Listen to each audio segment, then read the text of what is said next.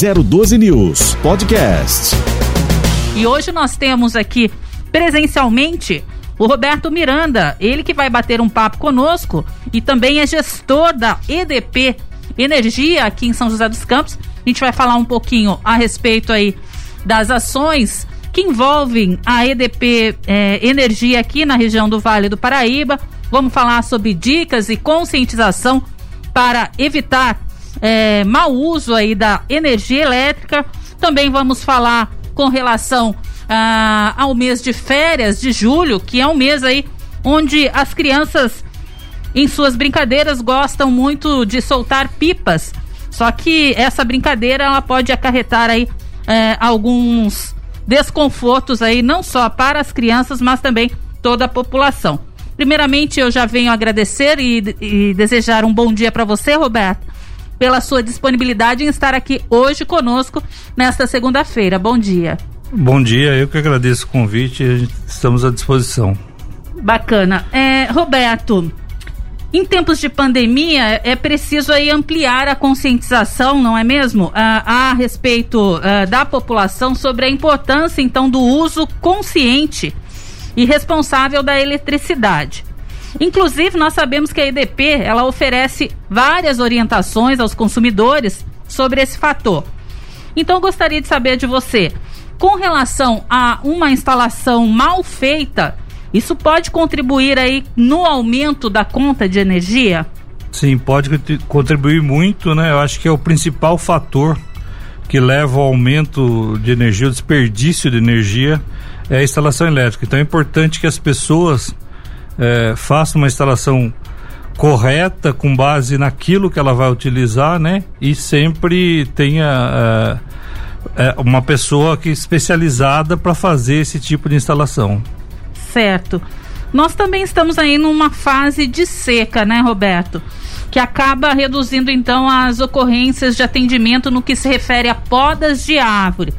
É, no início do ano a gente tem aquelas famosas chuvas já recorrentes e a gente sabe que a EDP Bandeirantes ela faz aí é, em conjunto, em parceria com à prefeitura a questão de, de podas é, de árvores, né? E até mesmo galhos.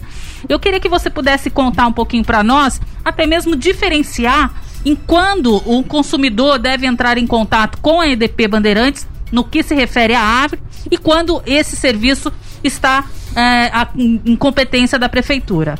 Bom, é, é bom deixar claro o seguinte, que a gestão ambiental, a gestão de todo esse parque aí de árvores é da prefeitura. Certo. É, a EDP faz as podas regularmente o ano todo, né? Não só no período de chuva, mas já vem fazendo todo o ano. É, fazemos a poda quando ela está muito próxima da rede ou em contato com a rede que nós fazemos essa poda.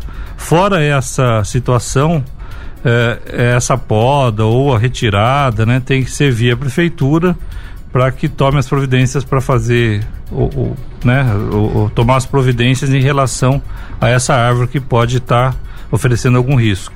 Certo. Agora vamos supor se o consumidor é, observar uma árvore aí é, em contato com fio é, de energia elétrica e ficar com dúvidas, de repente não saber, ah, será que eu devo ligar mesmo diretamente para a EDP ou para a prefeitura? No caso dele vir a ligar para a prefeitura, essas ocorrências elas são é, encaminhadas para a EDP? Vocês têm essa parceria com relação à prefeitura sim, ou não? Sim, quando não é da prefeitura, a prefeitura nos encaminha né? O, o cliente também pode entrar aí pelo idponline.com.br tirar foto da, da, da, dessa árvore, fazer uma solicitação e sendo de responsabilidade da IDP, ela vai fazer ou de forma imediata, se for emergencial, ou vai programar para que ocorra essa poda. Bacana. É, Roberto, com relação agora aos reservatórios de hidrelétricas, eles estão aí com os limites bastante abaixo e eu gostaria que você é, pudesse é, contar um pouquinho para nós, porque essa possibilidade de crise, de racionamento, né, ela pode existir. Nesse sentido, eu queria saber se há algum acompanhamento por parte é, da EDP é, e até mesmo se a EDP realiza algum tipo de orientação ao consumidor é, com relação a, essa, a esses reservatórios abaixo aí do nível esperado? Bom, é, é, a gestão toda desse sistema é feito pelo Ministério de Minas e Energia, né? O regulador que é a ANEL e o e, e a ONS, né? Que faz os uh, toda essa contagem ou toda essa verificação em relação aos níveis dos reservatórios, que tipo de despacho é feito, se é energia térmica, energia hidrelétrica. É, realmente os reservatórios estão baixos e existe aí um pedido até que para que as pessoas façam economizem energia, né? A EDP vem acompanhando isso como todas as outras distribuidoras e todas as empresas do setor, muito atento e orientando, né? Como estamos fazendo aqui, para que as pessoas é, tenham um consumo mais consciente, utilizem energia de forma adequada, para que não ocorra desperdício e para que não venha ocorrer, de repente, algum racionamento ou coisa do gênero, né? O é. senhor Roberto, bom, mais uma vez, bom dia para você. É, é, a IDP já teve, assim, no histórico, no passado, assim, alguma, alguma algum registro de uma situação que nem essa, assim, o senhor já tem recordação disso, de outras situações passadas e como é que foram, como é que tem, como é que foi a gestão de uma crise talvez igual parecida como essa no passado? É, nós tivemos em 2001, né, que uhum. foi uma é, foi um período bastante complicado, com pessoas tendo que reduzir é, obrigatoriamente, foram desligados iluminação pública, né? Então teve uma redução é, obrigatória para todos os clientes e isso é bastante complicado, né? Não só para o cliente, como para os operadores e todo o sistema, né? É, é, uma situação um pouco diferente atualmente, né? Que tem outras é, gera, outros tipos de geração, geração térmica, né? Que, que apesar de ser mais cara, ela contribui para que é, a manutenção dos reservatórios, né? Mas a, a, a, dica é sempre a mesma, né? E agora muito mais. Economia, economia, economia. Não tem outra coisa para fazer. Inclusive, é, em razão desse período, né? Tem as tarifas, é, as bandeiras tarifárias que impactam na fatura. Então, se eu não economizar, eu vou acabar pagando mais ainda. É um sinalizador que o regulador dá falando: olha, a energia que você está consumindo vem de uma fonte mais cara. Economize né? Porque essa fonte é mais cara e está faltando chuva, por exemplo. Inclusive o senhor destaca aqui, falou da bandeira, nós estamos na bandeira patamar 2, né? Ou seja, bandeira vermelha. É, para quem ainda não conhece essa, essa nomenclatura, para quem não conhece ainda os destaques, porque às vezes o nosso consumidor, às vezes o nosso alguém menos informado não tem essa noção ainda o que, que é bandeira, o que, que é. Como é que o senhor poderia nos explicar de uma forma didática para o nosso ouvinte as diferenças dessas bandeiras e a situação que o público está hoje e muito não, muitos não sabem ainda? Exato. Então é assim, quando é, existe a possibilidade de geração de energia de uma fonte mais barata, no caso, a, a, né, normalmente a nossa, a nossa é aqui seria a hídrica. Uhum. Então tem bastante chuva, os reservatórios estão elevados, não tem necessidade de acionar outro tipo de geração, que são as gerações, a geração térmica, por exemplo, que é a diesel, é muito mais caro. Então, a partir do momento que os reservatórios baixam e existe o despacho, existe a utilização de, dessa energia mais cara, o regulador sinaliza para o consumidor, para o cliente, que olha, essa energia que você está utilizando é mais cara. Então, se a energia é mais barata, não tem bandeira nenhuma, é bandeira verde, não tem cobrança adicional nenhuma na tarifa. Se começa a ter uma queda dos reservatórios, o, o, o, o regulador pode olhar né, para o sistema e falar assim, olha, tem um alerta aí, e aí passa para uma bandeira amarela. Aí já tem uma cobrança adicional a cada 100 kWh consumido. Então, a cada 100 kWh consumido, o cliente paga um valor maior. E se essa crise continua uh, aumentando, crise hídrica, e se continua despachando energia mais cara, ela pode passar para vermelha patamar 1 ou patamar 2, que é o que estamos agora. Então, a cada 100 kWh, inclusive teve um reajuste recentemente, eh, vai pagar em torno de R$ reais a mais a cada 100 reais é, a, a 100 kWh consumido. Uhum. Para além da tarifa de energia, ele paga, o cliente paga, ou nós pagamos, é, R$ reais, R$ 9,20 aproximadamente, a mais na tarifa é, na conta de energia. Ou seja, nós estamos no, no, topo da lista, né? No topo da cobrança, né? Isso, mais isso é, caro. Mais caro. Isso é um alerta, inclusive, né, que o regulador dá. Olha, a energia que está sendo consumida aqui, a maioria, a maior parte dessa energia vem de, de energia uma energia cara. São as térmicas que estão sendo utilizadas para suprir a necessidade. Então economize né, que vai ser bom para você e vai ser bom para o país. Uhum.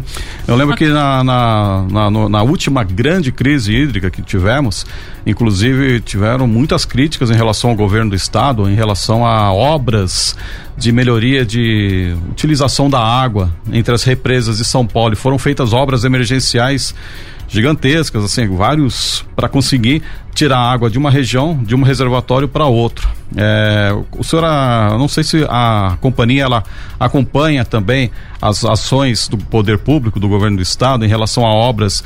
É, hoje, o senhor tem ideia de como estaria o recurso, o aproveitamento da água entre os reservatórios, se nós já está melhor mesmo com a crise hídrica ou se ainda há espaço para mais investimentos assim do governo? É, é veja bem, é, a questão da energia elétrica ela é regulada pelo governo federal, né? Uhum. Então toda essa questão é feita é, pela ANEL, que é a agência reguladora, né? Tem, tem o Ministério de Minas e Energias e, e, e, também o Operador Nacional do Sistema. Então, toda essa. É, esse, como é despachada essa energia, todas as obras, todas as interligações, é um sistema interligado nacional que uma região consegue socorrer a outra. Tem uma parte que não, mas a, a grande maioria do país é interligado. E, e, e, existem obras, tanto é que eh, se fossem outros tempos, talvez já tivéssemos algum problema maior, porque se não tivéssemos eh, essas usinas que em 2001 não tínhamos, né? Que eram essas termoelétricas que suprem essa diferença que falta da energia gerada pela água.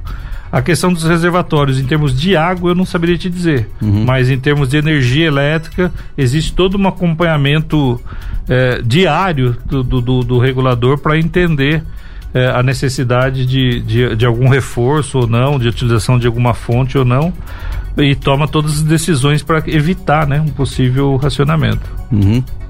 Agora, é, eu queria falar um pouquinho a respeito dos é, chamados gatos, Roberto. É, como a EDP é, ela vem lidando com esses chamados gatos, há uma estimativa de quanto a empresa deixa de lucrar ou até mesmo é, o total de impostos que deixam ser arrecadados por causa dessas fraudes? É, existe em termos percentuais né, um valor bastante considerável. Né, estamos falando aí uh, o, o, nível de perdas da, da EDP São Paulo. Uh, nós estamos aí em torno de 8%, 9%. É, é importante destacar que essa perda é paga, parte dela é paga por todos.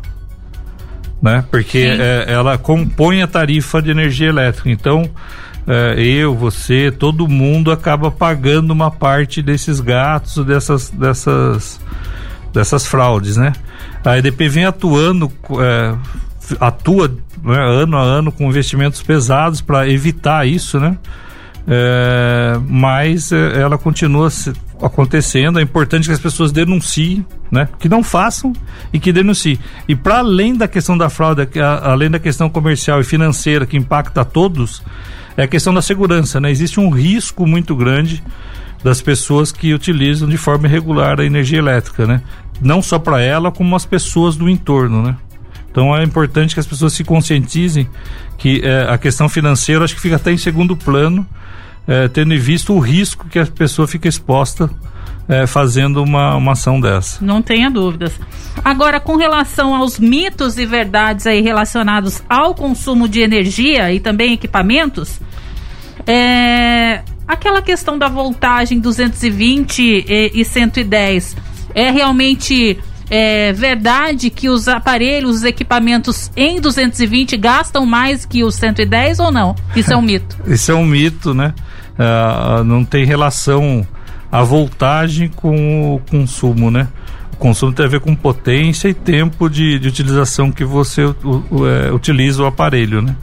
Então é um mito. Bacana. O senhor conhece alguma outra história assim é, que, que chega para vocês? Oh, é verdade que acontece isso? É verdade que, que as pessoas acham que estão gastando, economizando? Tem alguma história para contar pra gente? Tem uma que acho que até é, viralizou, né? Usando um termo atual, mas há, há um tempo atrás, que era colocar garrafas PET de água, né?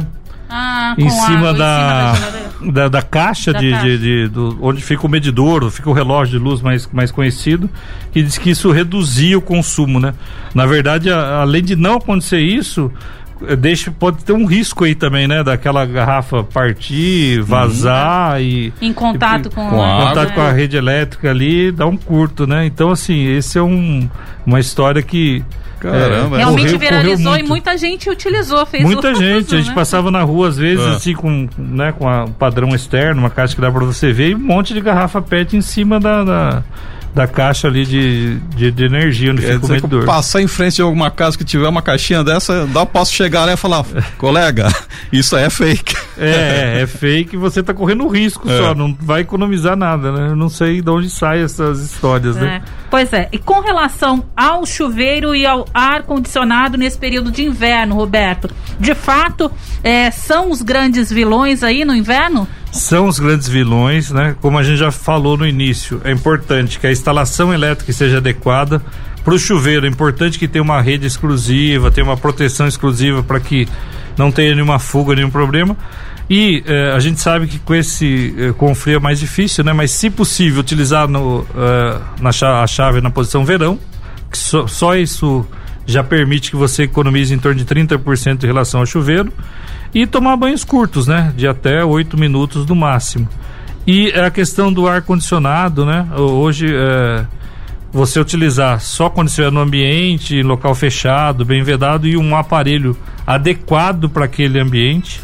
E também tem aqueles aquecedores, né? Aqueles que parecem um. É, o pessoal leva de um lado para o outro e tal, tipo né? Tipo um carrinho assim. É, tipo né? um carrinho. É. Esses aquecedores também tem que tomar um cuidado muito grande, que gastam muito mais, né? E, e, a pessoa não percebe quando for ver vai ter um impacto significativo na sua fatura de energia. Esse aquecedor também a, a, as pessoas têm que tomar um certo cuidado à noite ao dormir, né? Tem alguns aquecedores esses que vão direto na tomada que se não tiver uma boa manutenção pode ter algum risco de, de incêndio, desse material pegar fogo, as pessoas estarem dormindo, né? Com certeza, tem alguns que não tem uma procedência adequada, não tem selo do Imetro, não tem nenhuma garantia e é o que você falou, se eu durmo e deixo lá, ele pode, né, dar um curto e pegar, chegar a pegar fogo na casa. Então, a, a, a energia elétrica, né, por si só, ela tem que você tem que tomar todos os cuidados, né? E quando você utiliza algum aparelho, você tem alguma dúvida, tem que redobrar esse, esses cuidados, porque acontecem muitos acidentes, apesar das pessoas não, não saberem disso ou não perceberem isso, né? Eu quero perguntar aqui para o Roberto, com relação, Roberto, aqueles equipamentos em stand-by. Eles realmente, quando ficam em stand-by, eles contribuem para o consumo maior de energia? Sim, todo aparelho ligado, né, todo LED, toda lâmpada que estiver ligada na energia elétrica vai contribuir sim. É, não é um consumo elevado, mas somado aos, aos outros consumos, no final do mês vai fazer uma diferença. Então é importante que, caso não esteja utilizando o aparelho, tire da tomada, né? Além de contribuir com a segurança, vai contribuir para um consumo menor no final do mês. Ah, com certeza, inclusive porque muita gente é, acaba deixando aí a televisão, uhum. né, em stand-by, micro-ondas, né? Então o bacana seria realmente não estar assistindo, não estar utilizando, vai lá e retira da tomada, né? Exatamente, porque é, como falei, além de, de ser mais seguro, né? Porque se pode ter algum curto, pode ter algum raio, claro. né? Tudo isso vai evitar é, algum acidente e vai economizar também, né? Quando você soma essas pequenas economias no final do mês pode dar um resultado significativo. Porque a quantidade de pessoas, é, a quantidade de aparelhos dentro de casa pode parecer que não é nada, né? Mas só aquela o relógio do micro-ondas, muitos aparelhos, muitos modems de, de TV a cabo ligados 24 horas por dia, quantidade enorme de, dessa população população, é, controle, é, a próprio vi, videocassete ligado. Se a gente for começar a contar, é uma enormidade que só uma pessoa em uma casa tem de aparelho ligado, né? Esse pouco consumo acaba se transformando numa bola de neve gigantesca. É, e é tão rotineiro que a gente não percebe, né? você então... sai de um cômodo, deixa a luz acesa, né? Sim. né? Você deixa os aparelhos desligados, você. Ah, depois eu apago, dorme com a, com a televisão ligada, né? Deixa, enfim, todos esses cuidados, né? Como você falou, são tantos aparelhos que se você somar todos esses cuidados, vai resultar numa economia no final do mês. Uhum. Ainda é muito cedo para a gente ter uma estimativa, mas, mas é muito, muito, bem provável que a EDP possa soltar é, com talvez até com comunicado qual foi a diferença né do, do valor é, da, do consumo obtido no final do mês né com a relação com essa nova bandeira patamar 2. É provável que a gente tenha essa, essas informações até no, no próximo mês. Será, será que é possível? Não, sim. Ter a, essa, já, essa medição, até mesmo para a gente pontuar e mostrar para o nosso público. O valor vai na fatura, né? Uhum. Vai, vai separado o que é o fornecimento de energia, é, digamos assim, comum e o que re, se refere à bandeira, né? Uhum. Então, assim, ela não vai explícita, mas é assim. É só pegar aquele valor, né? É, é, a cada 100 quilowatts, né? Só dividir por 100 quilowatts você vai saber é, o que representou de consumo maior, digamos assim, lá, ou o que incrementou na sua conta. Ele não muda o faturamento. Né? Então o que você consumiu é uhum. aquilo mesmo. Vai uhum. mudar o valor, né? Então é importante que as pessoas economizem de tal forma que você vai pagar menos tarifa e menos bandeira. Né? Que a bandeira ela é um complemento da tarifa de energia. É um ela vai evitar que tenha um, um aumento na tarifa quando tiver o reajuste tarifário. Ah, isso é bacana isso. entender. Uhum. Bem, para fechar essa questão do que é mito, o que é verdade, com relação, Roberto, àqueles, é, aquelas réguas, aqueles T's, é, eles também contribuem para o consumo de energia, se tiver aí vários é, equipamentos ligados numa mesma régua, ou até mesmo é, conhecido como Benjamin, né? É, muitos equipamentos ligados a um só Benjamin, a um é. só T, acabam acarretando aí um consumo maior, mais é, alto? Não necessariamente, vai, dependendo da situação sim, mas não necessariamente, mas o, o que é mais importante é que não utilize isso. Porque é um risco muito grande, né? Você vai colocar vários aparelhos ligados no, equip, no, no, num aparelho, no equipamento que não é próprio para isso, né? e pode gerar um curto, pode gerar um incêndio, pode eh, levar a consequências muito graves. Então é importante que não use. Senão, o ideal é uma tomada para um aparelho. Mas como isso nem sempre é possível, nem não sendo possível, utilizar é, a, aquelas réguas, né, que são que tem um, uma proteção, né, que é o filtro de linha. Ele tem um um, um, um protetor ali que quando uh, existe uma corrente maior ele queima o fusível né? E aí ele desliga. Então, assim, não tendo opção, é melhor usar esse filtro de linha, que ele tem uma proteção e, e não, além de não gerar um consumo maior, ele, te, ele traz uma segurança para as pessoas. O ideal é uma para um, né? Uma certo. tomada, um aparelho. Mas a gente sabe que isso não é possível. Uhum. Bacana. Muito bem, olha, em junho foi encerrado um feirão de negociação realizado pela EDP para o acerto de pagamentos em abertos pelos consumidores. Já há aí algum balanço, Roberto, é, para que a gente possa conhecer como que foi, qual foi o saldo desse feirão realizado aí pela EDP Bandeirantes? Qual o nível de adesão por parte dos consumidores? A gente não tem um fechamento ainda em termos de, de valores, de montante, mas houve uma, uma demanda, uma procura muito grande por, por, por, essa, por esse parcelamento, por esse feirão, porque teve uma, uma, uma adesão muito grande, né? É, a situação aí com a pandemia e tudo tem trazido aí uma série de dificuldades para as pessoas, né? E a EDP quis ajudar nisso, ou seja, é, ampliando o número de parcelas, melhorando o número de entrada. Então, para você ter uma ideia, no último dia, até encerrar o horário de atendimento, estava não lotado as nossas agências, mas os canais online estão todos lotados, é, com filas até, né, é, para as pessoas fazerem os acordos. Então, teve uma procura bastante grande. Com relação até é, essa questão mesmo de pandemia, Roberto, a EDP teve que se.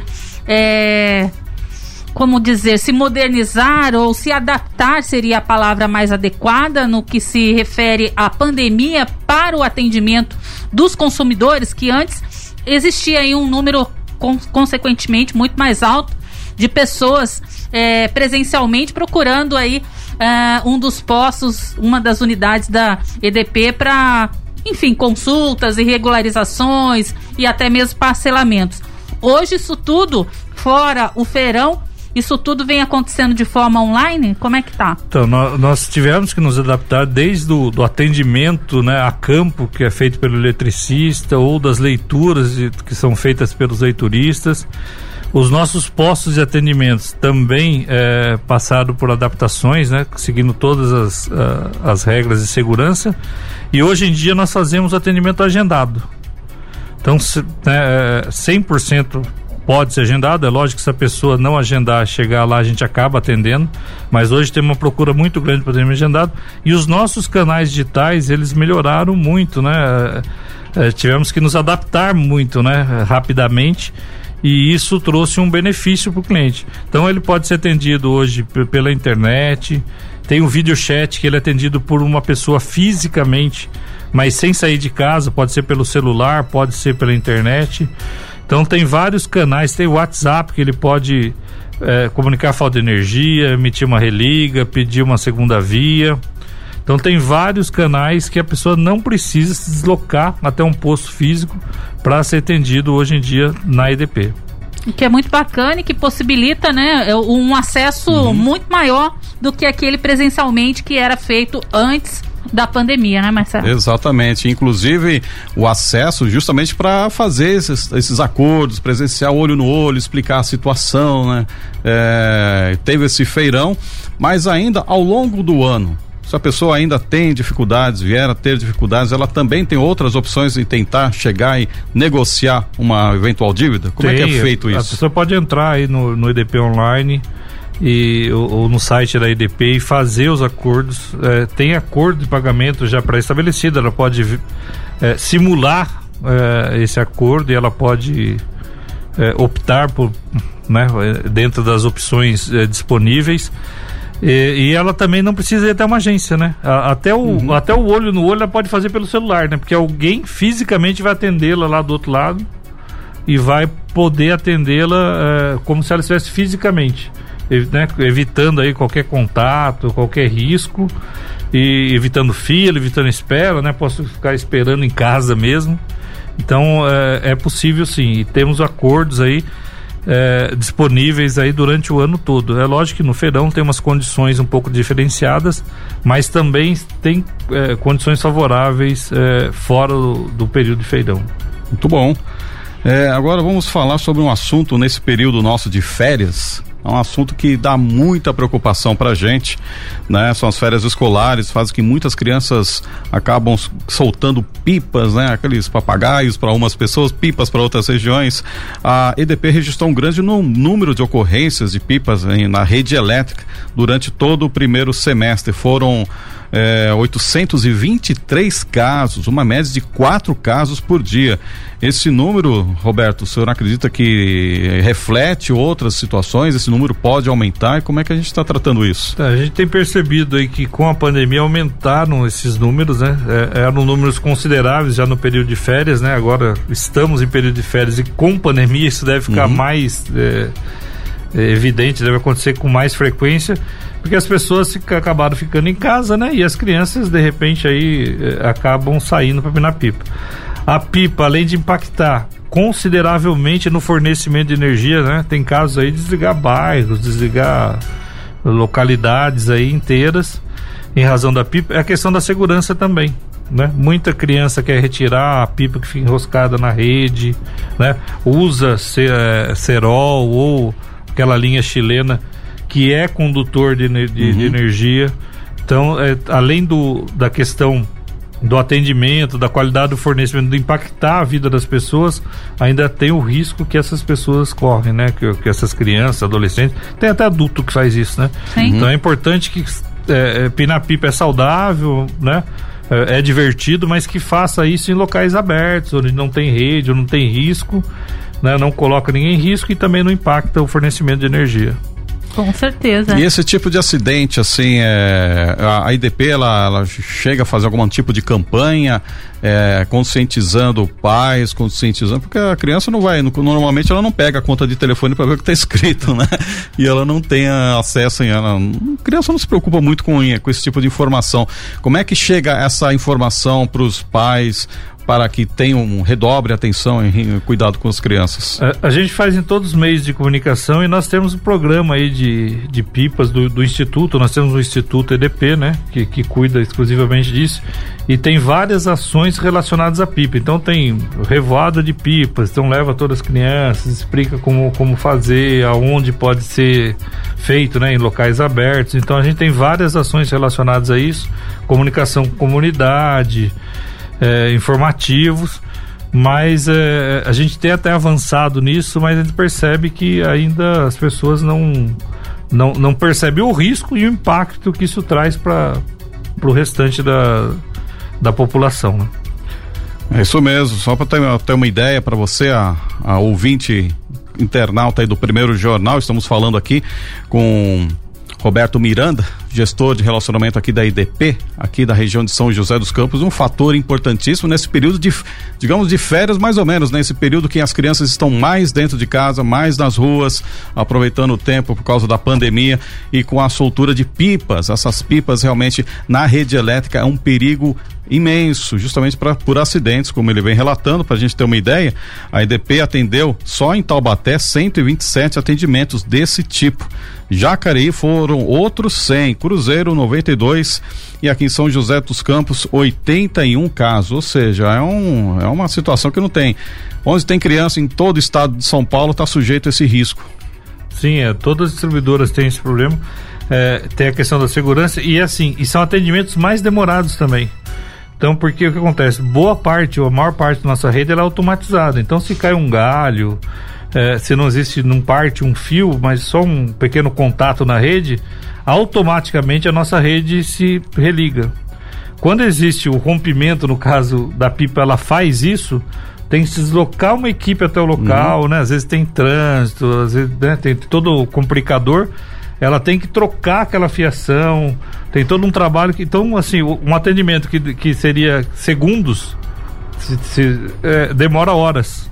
E a, a criança, consequentemente, nem quer esperar, já que é ela por si só retirar a pipa dali, né? Ainda quer retirar a pipa, tem, é um risco gigante, gigante. Esses dias eu tava passando na rua, tava uma, eu parei lá e falei, ó, Uhum. Você vai se cometer algum, né, ter algum acidente. Ele estava com uma, uma, uma vara, estava em contato com a rede telefônica ainda.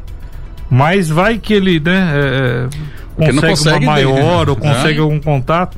Então é um, é um risco muito grande. E não dá para identificar, não né? dá para identificar é. o que, que é telefonia e o que, que é. Eu mesmo olhar, para mim é tudo igual. Então é. o risco eu não vou correr. Então, é, infelizmente, é, a gente não, não percebe, mas a energia elétrica ela tem que ter um, um certo respeito com relação à segurança, né? Uhum. É, é muito útil, mas é muito perigoso, né? Sim. Agora uma outra questão, agora que a gente está entrando nesse assunto em, mais voltado à segurança e acidentes, é, com maior número de tempo, maior tempo dentro de casa, por causa do em casa com crianças, home office, aumenta também o maior número de acidentes.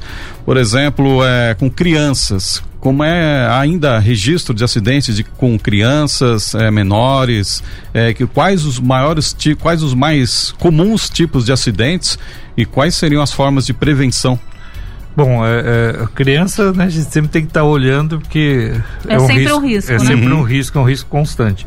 Existem sim acidentes, a gente não tem essa estatística, até porque a gente não chega para a gente todos os acidentes, mas é, o, o, quais cuidados que eu preciso ter? Tomada é uma delas, né? Eu preciso usar aquele protetor de tomada, se tiver criança pequena, porque vai colocar o dedo, vai colocar algum é, alguma coisa dentro da tomada que pode é, dar um curto, dar um choque. É, fiação, né? Não posso deixar a fiação exposta onde ela consiga puxar, pegar, que isso pode gerar um acidente. Aparelhos, né? Em locais úmidos ou locais que ela consiga puxar. É, é um risco muito grande, né? E sempre orientar e conversar com, com as crianças, porque para além de tudo isso ainda podem surgir situações de, né, que podem levar a risco deixar cadeiras ou bancos onde ela possa subir e alcançar a televisão, alcançar algum aparelho elétrico, né? Vai colocá-la em risco, né? Então esses são alguns, alguns cuidados básicos que podem evitar é, algum acidente doméstico. Eu até sou testemunha aí de um, um amigo meu, inclusive. Ele uma vez ele me mostrou o carregador de celular dele. Eu olhei e falei, rapaz, está na hora de trocar esse aparelho, esse carregador, né? Não, é, tá só um pouquinho descascado aqui, o fio descascado com o fio, o cobre aparecendo, né? Não, ele, ele até brincou, mas ele, eu acho que ele brincou, né? Mas eu acho que ele falou sério também. Ah, que eu vou descascar tudo, vai ficar tudo só o fio. Eu falei, amigo, você tem criança pequena. Se essa criança pegar o seu carregador des, descascado, ela vai tomar um choque que, meu amigo, corre para o hospital, né? Então, até esses equipamentos nossos, é, do nosso dia a dia, a gente tem que estar tá de olho, né? Carregador de celular, fio de computador, para ver se não tem nada descascado e é, investir na troca, né? Desse material já antigo, né? Sim, e, e o celular tem um, um, agravante aí, né? E aí a, envolve talvez mais adolescentes, né? Ou até adultos que é utilizar o celular ligado na tomada. É um risco enorme, porque primeiro que você pode ter um curto, algum problema ali, você segurando o aparelho. Pode ter uma descarga uh, de um raio, né? O raio vem pela rede elétrica, pela rede de telefonia e pode ser fatal, né? Você, né? O ideal é que você carregue o celular primeiro depois que a carga estiver né, adequada, você utilize. Eu, inclusive, já vi muita gente é, carregando o celular, né, com ele plugado na tomada e fazendo uso do fone de ouvido em conjunto. Então, quer dizer, se ocorre ali uma descarga elétrica, a pessoa não tem chance nenhuma, de repente, de sobreviver. Aliás, a gente já vem acompanhando em muitos casos, né, de fatalidade com relação a esse mau uso né, do, do, do, celular nesse sentido, quando ele está sendo carregado, né, Roberto? Tem vários casos, tem vários relatos, você vê em jornais e tudo. Uhum. E é um risco muito grande. E é o que você falou, todo aparelho elétrico, né, a fiação tem que estar tá correta, tem que estar tá adequada, né, não pode estar tá desencapada. E o celular não é diferente também, né? E você tem que utilizá-lo fora da tomada, né? uhum. né? Qualquer aparelho que você vai utilizar, né? É, usando, pegando nele ligado na tomada, é só o que são feitos para isso. O celular não é feito para isso, né? Você carrega e depois você utiliza, né? Agora uma coisa no, no âmbito residencial, assim, casas, casas mais antigas, é, a questão de disjuntores. A pessoa tem que ter uma preocupação especial em relação a disjuntores, porque às vezes a gente vai, de vez em quando, liga um chuveiro, liga uma máquina de lavar e cai o disjuntor. Ou seja, desliga, apaga tudo e vai lá ter que ligar de novo. Você vai ter que ir na caixa elétrica e ligar. Por que acontece isso? Então, não, não necessariamente o problema está no disjuntor. Ah. Deve estar na rede elétrica dela. O disjuntor é só. É, é, é um como se fosse um, um alerta, né? Olha, tá tendo alguma, algum curto, tá tendo alguma coisa é, é errada na sua casa e ele tá desligando. Então, assim, é o que a gente comentou no início aqui. A instalação elétrica, eu acho que é o princípio de tudo. A pessoa tem que ter uma instalação elétrica adequada é, à sua carga. Quando eu falo carga, é assim, é, aos aparelhos que ela vai utilizar, né? Então tem que estar tá tudo adequado.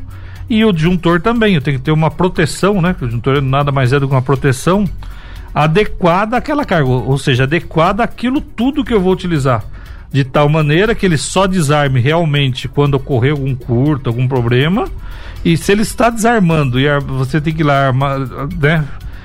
Desarma, você vai lá e arma. Alguma coisa está errada na sua instalação elétrica. Então você tem que arrumar um, um eletricista, um profissional qualificado para olhar toda a sua instalação, na verdade, e não só trocar o disjuntor. Se você colocar um disjuntor também com uma amperagem maior lá, de repente ele não vai desarmar. Só que aí pode acontecer algum problema na sua casa. Uhum. E olha que informação importante essa aí para você. Você me tirou uma dúvida de que eu, eu não tinha a mínima ideia. E muita gente eu acho que pensa que, que nem eu pensava agora, agora que o senhor me elucidou isso. A gente acaba acostumando com essa vida. É. Acostumando. Acaba, desliga o disjuntor, a gente simplesmente vai lá, liga de novo e vida normal. Ou seja, significa que o disjuntor, quando começa a dar essa ocorrência, significa realmente que a casa está com algum problema elétrico e o disjuntor ele está te avisando para tomar cuidado, é isso? Exatamente, pode ser isso, entendeu? Pois então é. você está tá atuando, mas você não está atuando na causa, né? O, o é. ideal é entender se, se, ok, pode ser que seja um problema de disjuntor, pode ser, mas normalmente é um problema interno que está ocorrendo, que você liga o chuveiro. esse chuveiro pode não ter uma rede exclusiva para ele, pode não ter uma fiação adequada para ele, daí ele, ele faz um aquece, né? Tem um aquecimento da fiação uhum. e acaba o disjuntor atuando.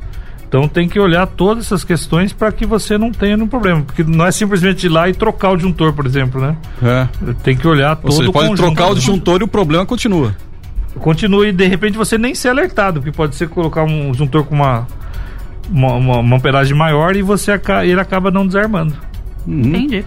Bem, a EDP ela é a primeira empresa do setor elétrico certificada aí pela ANAC a Agência Nacional de Aviação Civil para o monitoramento de rede com uso de drones. Eu gostaria que você explicasse um pouquinho para nós, ô Roberto, se é, qual o objetivo do uso de drones e os benefícios desse recurso. Bom, é, os, o objetivo é a gente ser mais eficiente, né, e ter uma, além de ser mais ágil, mais rápido, você conseguir fazer uma inspeção em locais que você hoje ou não consegue, você teria que perder muito tempo para isso. Por exemplo, no o topo de um poste, né? Para você de repente visualizar adequadamente, você teria que subir nesse poste. Com o drone você consegue já ter essa visão, né? Tem toda uma inteligência nesse drone que não é só filmar, ele filma, vê aquecimento. Então tem toda uma inteligência que ele é, te direciona para um possível problema nessa rede. Então isso já agiliza muito isso. Tem locais também de difícil acesso, né? Então tem locais que a rede fica dentro de, de, de, locais que você teria que chegar a pé, por exemplo, você não consegue chegar de carro. Isso tudo o drone pode fazer, é, permitindo que você tenha uma inspeção é, melhor e mais rápida. Né? Então, basicamente, o objetivo é esse: ser mais eficiente, ter uma qualidade maior, se antecipar aos possíveis problemas que possam ter numa, na rede em termos de, de manutenção, em termos de equipamento. Esse equipamento ele também ele pode ser útil assim nessa época, época seca, né, de queimadas. Muitas queimadas acabam danificando também a rede elétrica. Ela consegue ter esse trabalho de captação, de identificação pontos de calor, assim pontos de, de, de, de, de fogo mesmo, fumaça, alguma é, coisa assim. Fogo seria se estiver acontecendo, mas assim é, é, consegue ter identificação de calor em relação à energia elétrica, né? Então uhum. tem um, um aquecimento num cabo, por exemplo. Ele, ele sinaliza que aquele cabo, ó, esse cabo está uh, superaquecido, ele está com um aquecimento maior do que ele seria o normal dele. Então a gente sabe que é possível que ali tenha um, algum, algum problema ou tenha alguma manutenção para ser feita, ou ali ou antes dela, né? Então uhum. é, é esse o objetivo principal. Bacana, são 8 horas mais 54 minutos, a gente já vai aí encerrando, então a entrevista de hoje, a participação do Roberto Miranda, ele que é gestor da EDP Energia aqui no Vale do Paraíba, São José dos Campos. Então, eu gostaria que você deixasse aí, Roberto, as suas considerações finais, os canais de atendimento, mais uma vez que hoje a EDP no Vale do Paraíba atende aí aos consumidores, especialmente nesse período de pandemia. Bom, é, eu acho que assim, importante da, querer deixar o recado de, de segurança, né? Acho que toda a população, todos nós temos obrigação de, de nos mantermos seguros. Então, segurança com relação à pandemia, segurança com relação à utilização da, da energia elétrica. É, os canais, tem o edponline.com.br, tem o aplicativo EDP, é, nós temos o 0800 721 0123, que é o canal de telefone, né? E tem os canais presenciais, vocês têm a, as agências, né, que, que fazem atendimento presencial, mas é, a minha sugestão é que as pessoas utilizem os canais digitais, né, que atendem, como falei, tem o, tem o video chat que a pessoa é atendida fisicamente, né, por uma pessoa que está em outro local, mas não precisa se deslocar. E se tiver que ir, se é, não tiver jeito, que agende, né, através do site é, o, o, o, atendimento, que ela vai ser atendida dentro do horário agendado, não vai ter fila, não vai ter que aguardar e vai ficar segura, né? Então acho que é, esses são os recados aí é, que eu gostaria de deixar. A gente agradece mais uma vez a participação do Roberto Miranda. Fica aqui já um convite, um abraço para Mariana também que acompanha aqui o Roberto e a gente deixa em aberto um convite, um convite para uma próxima participação aqui conosco e até mesmo orientação de todos os consumidores, assim como nós. Eu que agradeço aí em nome da EDP, nós estamos à disposição. É sempre um prazer atendê-los aí, todo o público que acompanha vocês. 012 News Podcast.